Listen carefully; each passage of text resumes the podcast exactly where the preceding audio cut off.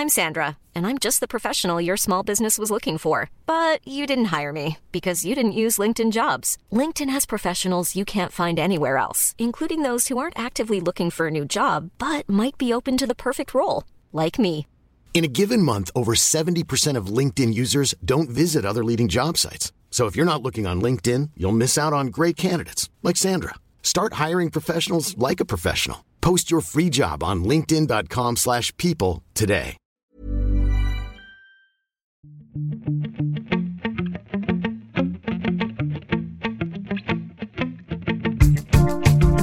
Salut, c'est Thomas Rozek. La semaine dernière, vous avez peut-être tenté comme moi de regarder le débat à la télévision entre les différentes têtes de liste françaises aux élections européennes. Peut-être que comme moi, vous avez été saisi par la vision de ces personnes très sérieuses brandissant chacune un objet censé symboliser l'Europe. Eh bien, j'ai apporté un objet qui est une paire de menottes au drapeau européen. Oui, j'ai apporté l'avion Airbus. Alors, je vous ai rapporté ma passoire. J'ai choisi un tout petit objet, mais qui est énorme. Ce sont des fragments du mur de Berlin. Une séquence surréaliste digne des meilleures heures de Groland. Peut-être donc que vous aussi vous avez fini par contre par zapper, assailli par l'ennui. D'ailleurs l'émission a réuni à peine plus d'un million et demi de spectateurs. Rapporté au nombre d'électeurs, c'est quand même pas folichon. Est-ce qu'il faut y voir un énième signe que l'Europe définitivement a du mal à nous passionner? On a eu envie de se demander pourquoi. Pourquoi l'Europe ne fait pas rêver? Comment peut-elle être à la fois partout dans nos vies et nous paraître aussi lointaine, aussi abstraite? Ce sera notre épisode du jour. Bienvenue dans Programme B.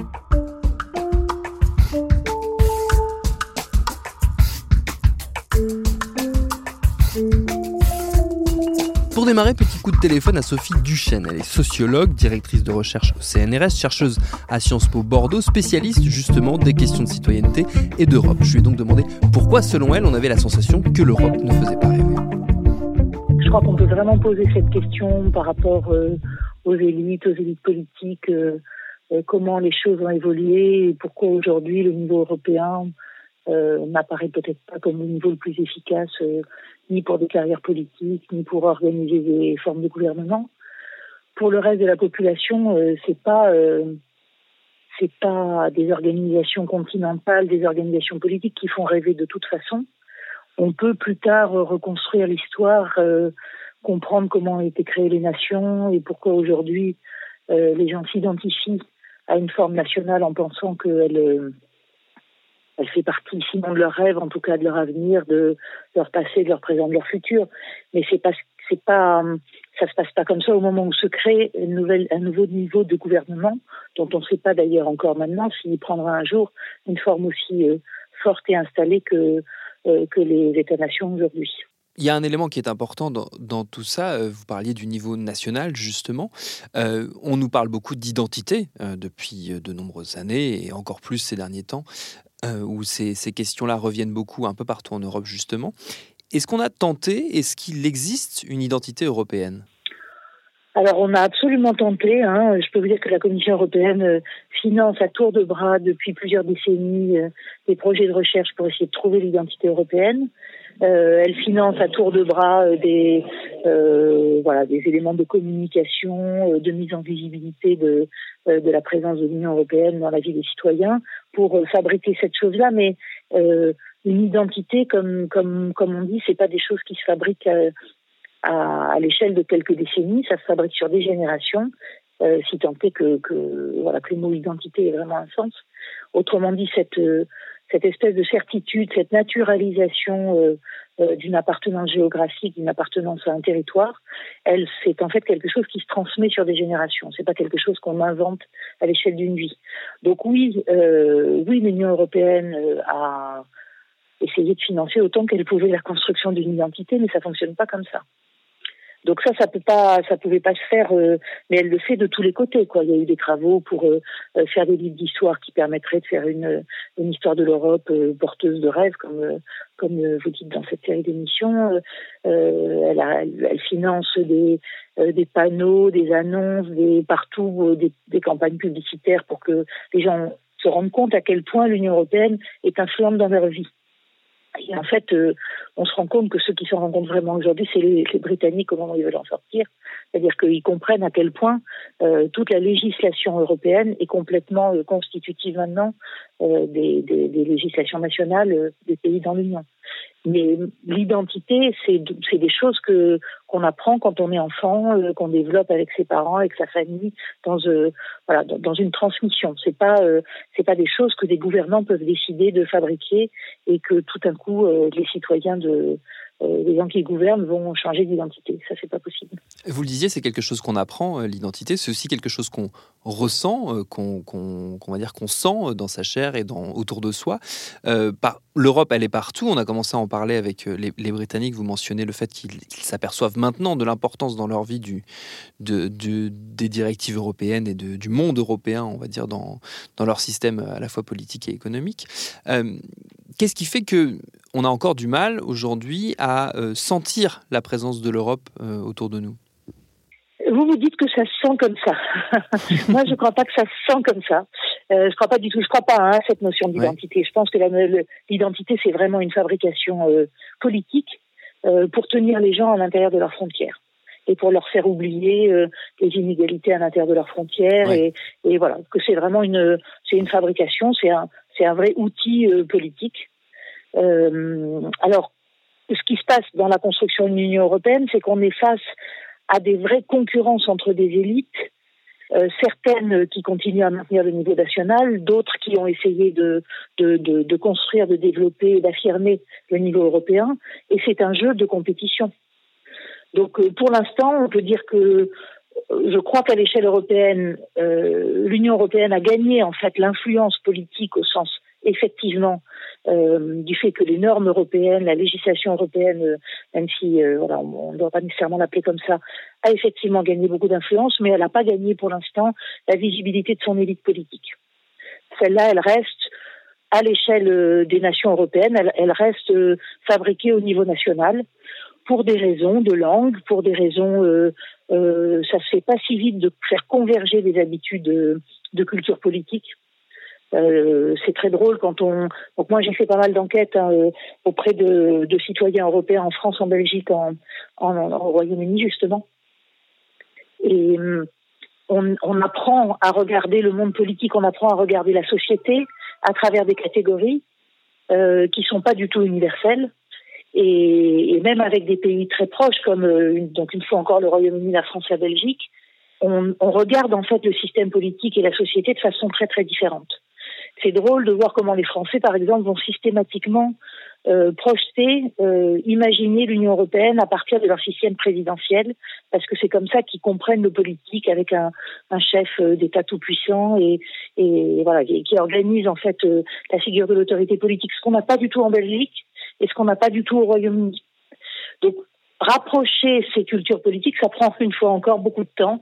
Les générations les gens supportent très très mal l'idée que, en fait, les choses se font lentement et que d'une certaine façon, on ne connaîtra pas la fin de l'histoire. Parce que le temps que ces transformations se fassent et qu'on transmette de génération en génération une autre façon de regarder la division du monde, si tant est que la planète n'est pas explosée entre-temps, ce qui est quand même bien possible, nous, on sera plus là. Donc, euh, le, le, disons, la temporalité sur laquelle on travaille quand on fait de la sociologie politique, comme je fais moi, n'est pas du tout, du tout celle de l'événement politique. Et ces questions d'identité, si on les utilise à l'échelle de l'événement politique, c'est des ressources, c'est des armes argumentatives.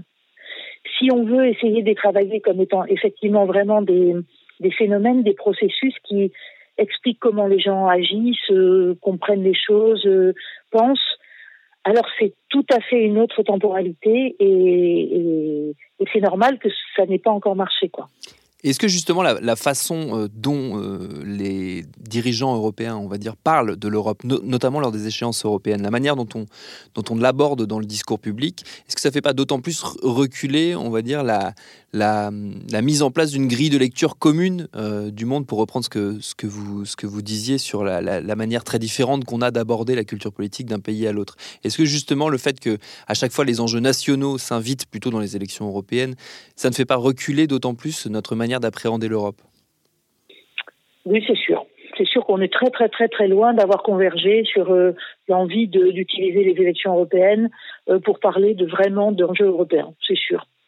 Mais il faut quand même vraiment reconnaître que les gens s'en foutent complètement. C'est-à-dire que euh, quand on est à l'échelle, une fois encore, de quand on est à l'échelle du système politique, quand on regarde ce qui se passe sur la scène politique euh, et, et, les médias ici en faisant partie, hein, parce que c'est quand même une réalité, euh, à ce, niveau-là, on a l'impression que les questions européennes sont importantes parce qu'on sait qu'elles sont réellement importantes, euh, parce qu'on sait qu'elles sont importantes en termes de législation notamment. Mais quand on fait des enquêtes auprès des, citoyens, en réalité, à part des moments très très précis euh, qui ont à voir justement avec les élections européennes ou avec un référendum, ou la plupart du temps ils s'en foutent complètement, au sens même que on peut dire que les citoyens ne voient pas l'Europe. Nous, on a écrit un livre en anglais euh, après une enquête comme ça, pour dont le titre en anglais s'appelle Overlooking Europe. Ça veut dire qu'en en fait, on voit à travers l'Europe. À l'heure actuelle, les citoyens voient l'échelle nationale, qui est celle dans laquelle ils sont socialisés enfants, euh, qu'on leur transmet comme justement euh, la carte du monde, celle qui organise le monde, et après ils voient la globalisation. Mais vraiment, l'échelle de l'Union européenne, elle est pratiquement invisible. Quand j'entends le mot Europe, progrès, euh, économie, sociale. J'entends un message de paix. un ensemble de pays. L'Union européenne, les 27 pays dans l'Union. L'Europe à la fois omniprésente et invisible, c'est clairement le paradoxe fondateur qui brouille notre rapport à l'UE. Alors histoire d'éviter de rester entre sceptiques, nous avons voulu discuter de tout ça avec quelqu'un qui y croit à cette Europe. C'est le cas d'Ariane Forg, elle est attachée parlementaire d'un député Les Républicains à Bruxelles, elle s'est surtout lancée dans une entreprise assez spéciale, un tour de France de l'Europe. En gros, des mois d'enquête un peu partout dans le pays pour discuter avec nos concitoyens de ce qu'ils attendent de l'UE, de la direction qu'ils aimeraient la voir prendre, et le tout a donné lieu à un livre, Des Europes et des Hommes, paru aux éditions G d'encre. Je lui ai demandé si elle aussi, au terme de son tour de France et de ses milliers de rencontres, elle avait la sensation que l'Europe n'intéressait pas grand monde. J'ai la sensation que l'Europe intéresse au contraire énormément les gens, ce qui euh, est un peu difficile à voir euh, quand on entend certaines euh, analyses généralistes. Cependant, il pourrait davantage s'intéresser aux enjeux institutionnels s'il les comprenait mieux, et il souhaite davantage les comprendre. Donc l'Europe intéresse énormément, mais on ressent surtout une envie de plus d'informations sur l'Europe. Vous avez senti, vous, dans, au, cours de ce Tour de France, une frustration autour de l'Europe, peut-être? Oui, voilà, une frustration, une déception, euh, beaucoup mhm. de déception, puisque, euh, en fait, les attentes des citoyens vis-à-vis euh, de, de l'Union européenne et de l'Europe en général, à tous les échelons, sont assez immenses. on leur a vendu des choses exceptionnelles, on leur a vendu énormément de, de choses au niveau européen, et aujourd'hui, ils ne voient pas nécessairement les résultats. Euh, soit que ces résultats n'ont pas été encore euh, mis en œuvre, soit qu'ils sont inconnus, ce qui arrive pour euh, beaucoup de propositions qu'on a recueillies. en fait, elles existent déjà, sauf que personne n'est au courant, ce qui est, ce qui est assez fou. Et donc voilà, donc les, gens sentaient un peu déçus puisqu'on leur a vendu du rêve et qu'ils ne, ils ne voyaient pas énormément. Mais c'était plus une déception qu'une désillusion.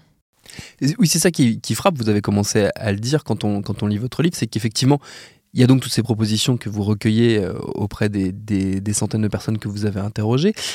Et effectivement, à la fin du livre, on voit tout ce qui existe déjà. C'est quoi? C'est un problème de communication? C'est un problème de, je sais pas, de visibilité de, l'Europe? Est-ce que l'Europe, elle est invisible pour les citoyens, tout simplement? Elle est malheureusement, euh, effectivement, trop invisible, euh, notamment, alors moins à la presse et dans la radio, mais, mais notamment à la télévision, qui est quand même le média principal pour un certain nombre de Français.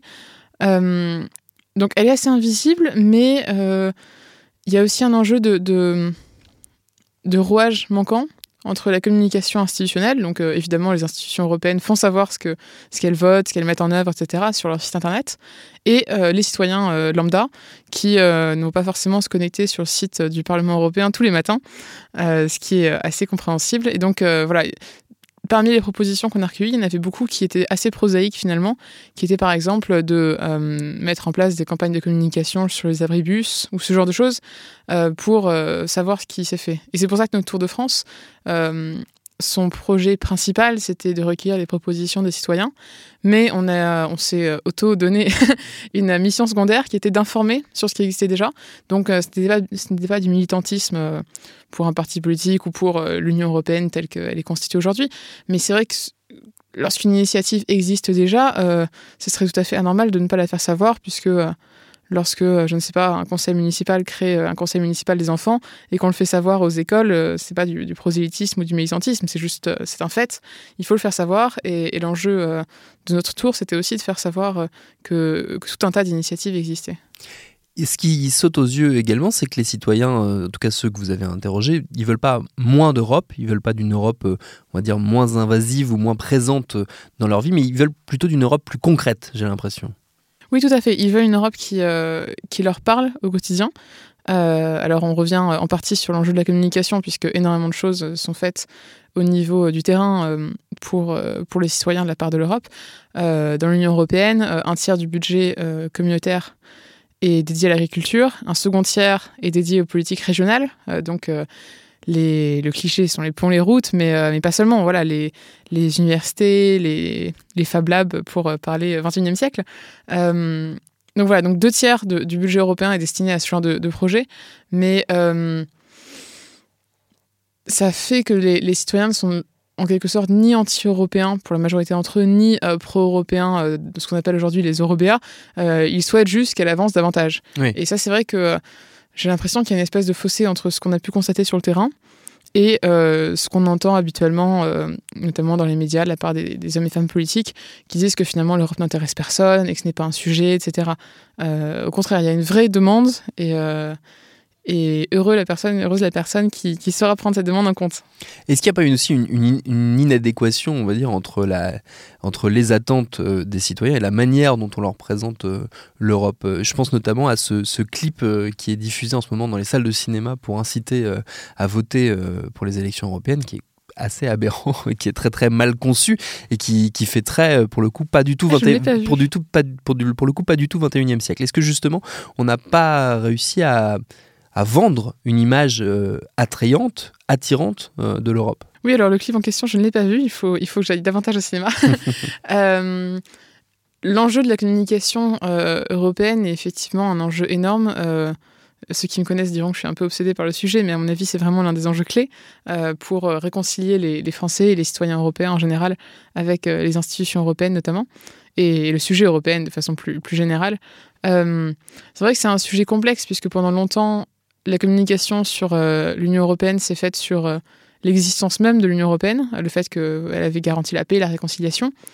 Euh, aujourd'hui, notamment auprès des jeunes générations dont je fais partie, ça paraît tout à fait naturel. voilà, j'ai vécu à Lille, jamais je n'envisagerais de devoir attendre à la frontière belge à chaque fois que je pars en week-end. donc ça paraît acquis, et donc c'est vrai que cette cette rhétorique sur, sur la paix, qui est évidemment essentielle, ne suffit plus. Et on n'a pas encore trouvé un, un angle suffisant, ce qui fait qu'on continue à mettre l'Union européenne en question. Alors que, euh, alors j'ai réalisé ça il y a deux semaines, euh, l'Union européenne finalement date euh, de, enfin est plus âgée que la Ve République. Alors que on passe pas notre temps à se poser la question de est-ce qu'il faut une Ve République ou pas, est-ce qu'il faut revenir, je sais pas, une monarchie, un empire autre, ou une Sixième République, mais ce sont des partis minoritaires qui, portent cette idée, alors que l'enjeu de aller voter aux élections européennes, puisque l'Union européenne c'est important, etc., ne se pose pas vraiment au niveau national. Lorsqu'on est mécontent, on, va justement voter et on, change les partis au pouvoir, on change les gouvernements, etc. Euh, au niveau européen, institutionnellement, c'est la même chose qui se passe, euh, d'où l'importance des élections européennes et l'importance d'aller voter. Sauf que on a l'impression qu'on peut davantage euh, remettre en question le système entier, ce qui, serait dommage puisque voilà l'Union européenne est quand même un, moteur d'influence, de, puissance et d'action locale, y compris, énorme. Est-ce qu'on donne trop la parole aux déçus euh, de l'Union européenne et pas assez à, ceux qui veulent l'avoir euh, changé pour le mieux potentiellement? Euh, alors, hors secteur politique, je pense que oui. de toute façon, il est toujours plus facile de, regretter une situation que d'apporter des, propositions. C'est pour ça que notre Tour de France se voulait vraiment constructif et qu'à chaque fois que quelqu'un nous, émettait une plainte envers le projet européen, on leur disait, mais dans ce cas-là, comment est-ce que vous résolveriez ça? Au niveau politique, je pense que c'est un peu différent puisque euh, le, conflit un peu binaire entre les anti-européens et les pro-européens est en train d'évoluer un peu. Euh, aujourd'hui, le slogan principal, c'est qu'il faut changer l'Europe. Euh, la question est comment. Et encore une fois, on revient sur le fait qu'on on voudrait changer l'Europe en changeant les traités, etc. Sauf que les traités actuels permettent un nombre de choses absolument incalculables et, qu'il y a énormément de, possibilités qui sont faites aujourd'hui. Donc, on manque peut-être de propositions constructives de la part des, des hommes et femmes politiques, notamment nationaux. au, niveau au niveau du Parlement européen, bien sûr, ils sont, ils sont très actifs à ce sujet. Mais on manque peut-être voilà, d'initiatives et, et de connaissances de ce que permet l'Europe actuelle, puisque dire il faut la changer parce qu'elle ne marche pas, ça peut vouloir signifier qu'on ne sait pas quelles sont toutes les possibilités offertes. Est-ce que vous avez eu l'impression que les, centaines de personnes que vous avez rencontrées donc, dans ce Tour de France se sentaient européens et européennes? Alors, euh, alors, les eurobaromètres, euh, qui sont les sondages de l'Union européenne, vous le diront avec plus de précision que moi, euh, le sentiment européen. Mais on a eu l'impression, qu'avec Baptiste Hainaut, mon, partenaire, que les Français se sentent à la fois français et européens. Mmh. C'est-à-dire que les, deux ne sont pas forcément en conflit, contrairement à ce que parfois certains veulent faire croire en disant on va revenir à la souveraineté nationale, la France aux Français, ce genre de choses le, sentiment d'une identité multiple se, multiplie, euh, sans mauvais jeu de mots. Donc on peut se sentir euh, membre euh, d'une génération, on peut se sentir français, on peut se sentir basque, breton, corse, etc. Et on peut se sentir européen. Et c'est ce dont nous avons eu l'impression le, plus. Le fait que justement on, s'intéresse aux enjeux européens, parfois on, est un peu déçu de la façon dont l'Europe évolue, on, souhaiterait autre chose, mais justement parce qu'on l'a à cœur. C'est important, c'est pour ça qu'on on veut euh, qu'elle s'améliore. Mais justement, est-ce qu'on n'a pas raté une étape quelque part dans la construction européenne qui serait celle de la construction d'une identité européenne? Oui, alors euh, Jean Monnet au départ euh, avait mis en place ce qu'on appelle la méthode des petits pas, ce qui veut dire que au sortir de la guerre, au lieu de tout révolutionner et de créer une grande Europe quasiment fédérale, il s'est dit on va faire ça pas à pas justement, et on va commencer en l'occurrence par mettre en commun l'acier, le charbon, euh, et donc de façon très prosaïque les, matériaux. Euh, donc ça a commencé un peu par, l'économie, l'industrie, etc. Puisque de facto, quand on travaille ensemble et qu'on est interconnecté, on ne peut pas se permettre de partir faire la guerre à ses voisins en, criant des slogans nationalistes.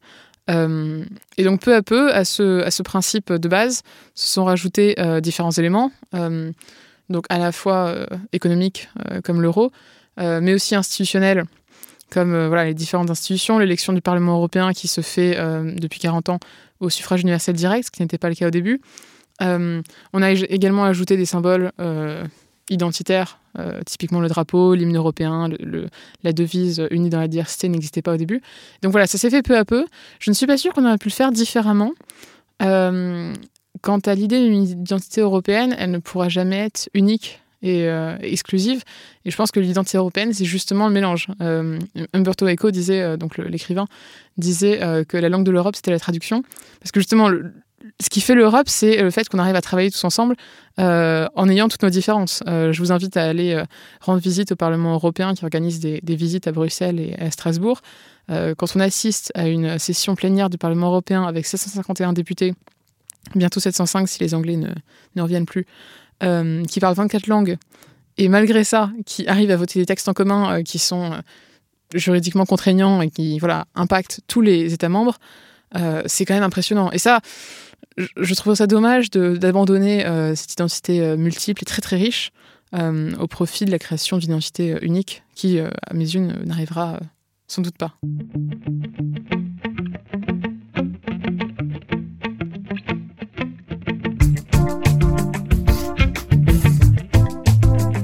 Alors pourra-t-on un jour imaginer l'Europe en nous débarrassant des lectures identitaires? Ce n'est pas exactement la tournure que semble prendre l'époque, mais sait-on jamais. Merci à Sophie Duchesne et Ariane Ford pour leurs réponses. Programme B, c'est un podcast de Binge Audio préparé par Lauren Bess, réalisé par Vincent Hiver. Abonnez-vous sur votre appli de podcast préféré pour ne manquer aucun de nos épisodes. On est toujours preneur de 5 étoiles si vous nous écoutez via Apple Podcast, Facebook, Twitter et consorts pour nous interpeller. Et à demain pour un nouvel épisode.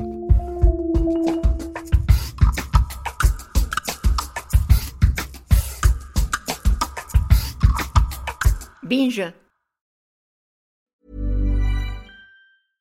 Mom deserves the best, and there's no better place to shop for Mother's Day than Whole Foods Market. They're your destination for unbeatable savings, from premium gifts to show-stopping flowers and irresistible desserts. Start by saving 33% with Prime on all body care and candles. Then get a 15-stem bunch of tulips for just $9.99 each with Prime. Round out Mom's menu with festive rosé, irresistible berry chantilly cake, and more special treats. Come celebrate Mother's Day at Whole Foods Market.